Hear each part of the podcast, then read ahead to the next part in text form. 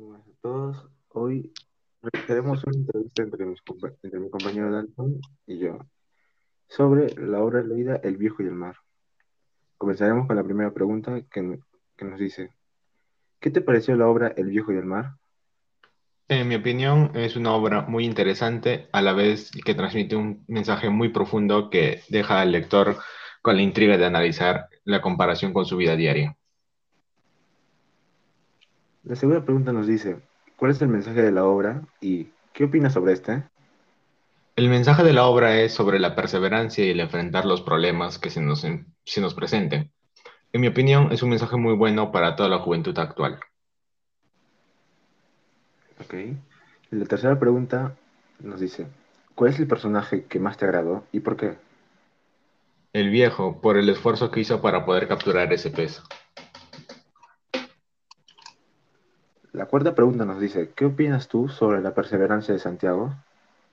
Que es un muy buen ejemplo a seguir debido a que luchó por capturar el pez, que era lo que él deseaba. La quinta pregunta nos dice, ¿cuántos días lucha Santiago con el pez? ¿Qué puedes comentar al respecto? La lucha de Santiago dura tres días en las que nunca se dio por vencido hasta lograr capturar el pez. Esto muestra lo decidido que estaba a cumplir sus sueños. ¿Tú te consideras una persona perseverante? ¿Y a través de qué acciones muestras tu perseverancia? Yo sí me considero una persona perseverante, ya que cuando se me presenta un problema en el día al día, trato de solucionarlo, aunque falle una y otra vez. La siguiente pregunta dice, ¿consideras que el viejo fue imprudente al pasar horas luchando con el pez debido a su edad avanzada?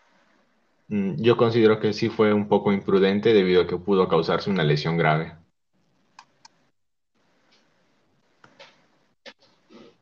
¿Qué actitudes del viejo tomarías como ejemplo para tu vida? Eh, su decisión a realizar lo que se proponía y su perseverancia. ¿Qué valores se puede extraer de la obra? El optimismo, la perseverancia, la disciplina, la autosuperación y el optimismo. Y la última pregunta nos dice, ¿qué entiendes por la frase, el hombre puede estar destruido pero no derrotado? Que un pobre podrá, un hombre podrá estar cansado o abatido, pero su espíritu nunca será rendido. Y finalmente, del 1 al 10, ¿con cuánto calificarías a la obra y por qué? Yo la calificaría con un 8 debido a que es muy entretenida de leer, pero siento como que se expande un poco en el momento del desarrollo del problema, que en este caso sería cuando el viejo sale en busca del pez y la lucha que tiene durante tres días. Ok, esto fue el cuestionario sobre el viejo y el mar. Muchas gracias y hasta la próxima.